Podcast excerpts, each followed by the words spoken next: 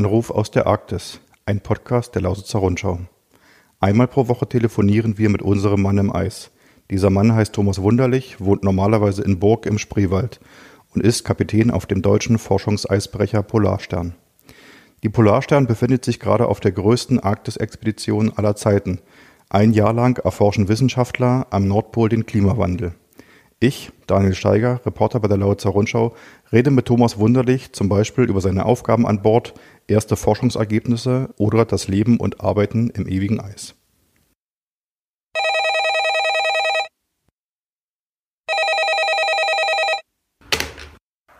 Die Lausitzer Rundschau, Daniel Steiger in Cottbus. Ja, schönen Tag und hier ist Thomas Wunderlich von der Polarstern aus der Arktis. Ich grüße. Hallo Thomas, wir gehen mit unserem Podcast, habe ich gerade mal mit einem Blick auf den Kalender gesehen, sozusagen auf die Zielgeraden. Ihr habt so ziemlich noch einen Monat äh, in der Arktis, bevor ihr am 12. Oktober in Bremerhaven wieder zurückerwartet werdet. Ähm, in der vergangenen Woche haben wir quasi über den schlimmsten aller schlimmen Fälle geredet. Also was passiert mit dir als Kapitän, was ist auch deine Pflicht, ähm, äh, wenn das Schiff quasi äh, sinkt, untergeht, irreparabel ist, was auch immer. Heute wollen wir mal über die nicht so ganz so schlimmen äh, Fälle reden. Ähm, was ist eigentlich, äh, ihr seid da oben im ewigen Eis quasi eingeschlossen oder festgemacht an dieser Eisscholle. Was passiert eigentlich, wenn sich jemand verletzt, krank wird? Welche Möglichkeiten habt ihr da auf der Polarstern? Ja, ähm, erst muss ich mal ähm, einsetzen, das ist äh, in der Tat, also wenn du sagst, äh, noch ein guter Monat, ist erstaunlich, wie schnell die Zeit im Nachgang dann doch vergangen ist ähm, dass es dann bloß noch ein Monat ist und im Endeffekt dann ja ein halbes Jahr vorbei wieder ist. Ja, und medizinische Versorgung an Bord, ähm, das, das, muss man sich so vorstellen, dass äh, wir haben in der, in der Besatzung, in der Schiffsbesatzung außerhalb der Wissenschaft ähm, permanent immer einen äh, Arzt mit dabei und eine Krankenschwester. Und äh, ja, naturgemäß, Gott sei Dank, ist der Schiffsarzt zumindest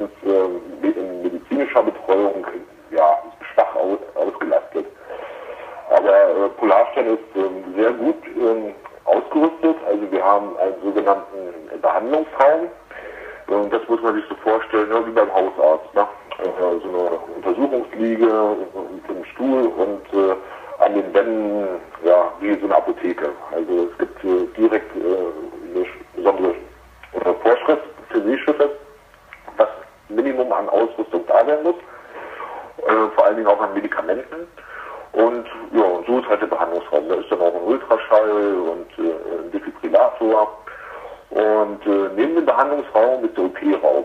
Und der OP-Raum, das kann man sich wirklich wie in so einer kleinen Klinik vorstellen, ist absolut alles da, um jegliche Operation im Notfall durchführen zu können. Also digitales Röntgengerät, äh, Narkosegeräte ja, und alles, was man so an medizinischen Instrumenten braucht. Auch äh, natürlich dann Handschuhe, Verbandsmaterialien, also wirklich nahezu alles. Und äh, dann ähm, gegenüber dem Hospital haben wir dann sozusagen ja, die Krankenstation. Also wir haben vier Krankenbetten, äh, wo dann halt eventuell Patienten dann ja, nachversorgt werden können.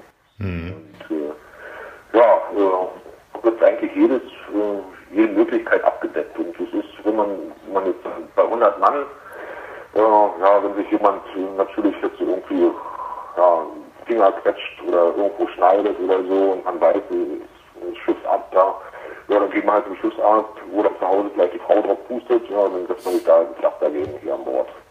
Mhm. Und äh, ja, also von daher sind wir sehr gut äh, abgedeckt, weil ja, äh, die nächste äh, ländliche ja, Krankenstation oder das Hospital oder der nächste Arzt ist halt ein bisschen weiter weg und deswegen müssen wir so ausgerüstet sein, dass äh, wir uns autark selber versorgen können. Mhm. Im Notfall natürlich, ja.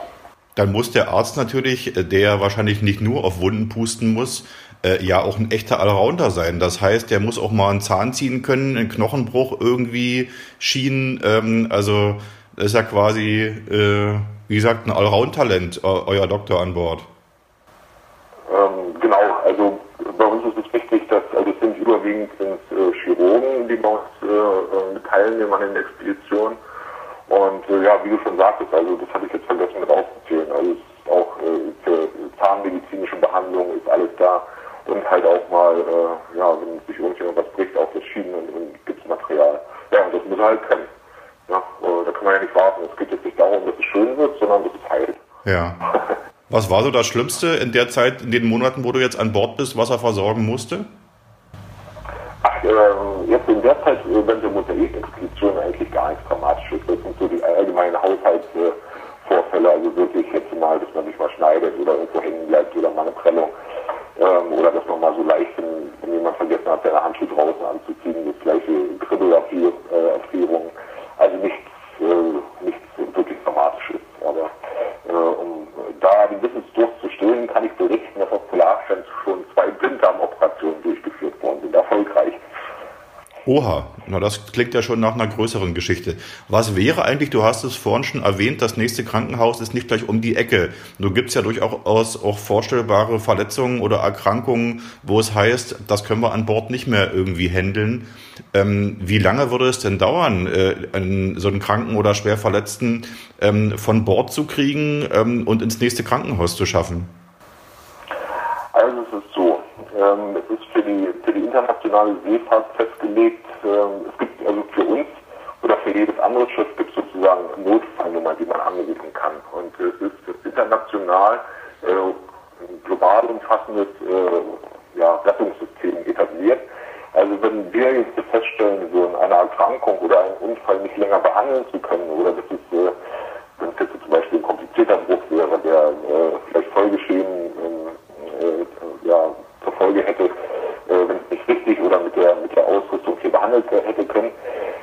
entschieden werden, dass, äh, dass man in Deviation geht, dass man die, die Reise sozusagen abbricht.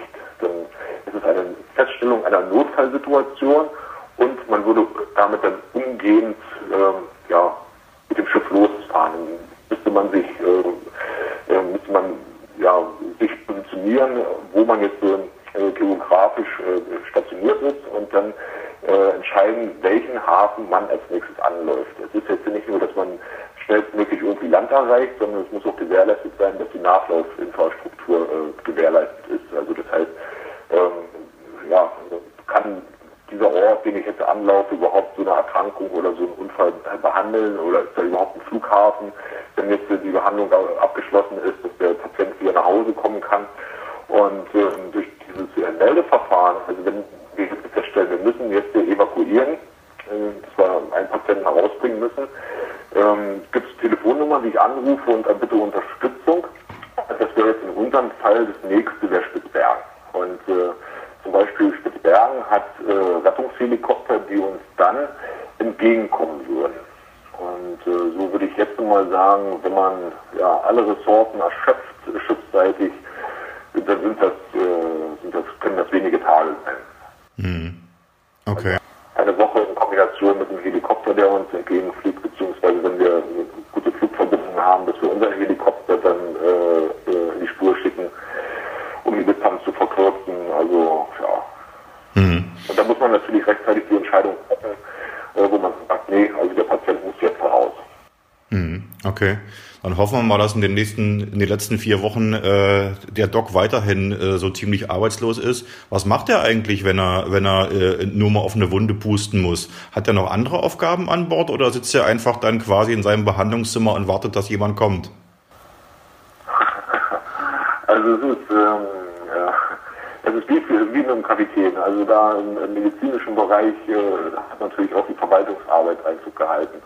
Und äh, traditionsgemäß übernimmt hier unter anderem der Schiffsarzt äh, die Verwaltung äh, des Proviants äh, mit und äh, die äh, sozusagen die Proviantabrechnung, also wo dann aufgeschlüsselt wird, ja, wie viele Mahlzeiten wurden ausgegeben und guckt, dass da ein Proviantschlüssel bleibt. Und ja, also er hat schon auch Tests durchzuführen aufgrund der hohen Anzahl an medizinischen Gerätschaften, die natürlich regelmäßig durchgefahren, getestet, werden müssen. Also hat schon so ganz, gut. Okay, na dann hoffen wir mal, dass das so bleibt. Ähm, vielleicht schon mal ein kleiner Blick voraus. In der nächsten Woche, wie gesagt, wir haben äh, im Prinzip bloß noch einen Monat äh, Fahrt und damit auch noch eine beschränkte Anzahl von Telefonaten vor uns. In der nächsten Woche haben wir uns gerade schon vereinbart, werden wir ähm, mal reden über das Thema Forschung, das nochmal in den Mittelpunkt setzen und mal ein kleines Forschungsresümee ziehen. Das ist ja schließlich der Kern äh, der Expedition. Und ähm, fast wie immer als Abschlussfrage, du hast gerade das Wort Mahlzeit schon gesagt. Ähm, äh, was gab es für den Kapitän heute zum Mittagessen? Heute war ein guter Tag für den Kapitän. Es gab wieder Bratwurst und Kartoffelbrei. ich würde sagen, das habe ich im Rahmen unserer Podcast-Reihe schon mal gehört. Aber ist ja schön. Gut, Thomas. Dann äh, bedanke ich mich wieder für unser ja. Telefonat, äh, sage Ahoi in die Arktis und wir hören uns nächste Woche wieder. Ahoi. Ja, bis nächste Woche. Wer mehr über Thomas Wunderlich und die Polarstern-Expedition wissen will, klickt auf www.lr-online.de slash Polarstern. Wenn ihr eine Frage an den Kapitän habt, schreibt diese an socialmedia.lr-online.de. Ich stelle sie gern in einer der nächsten Podcast-Folgen. Vielen Dank fürs Zuhören und bis kommende Woche beim nächsten Anruf aus der Arktis.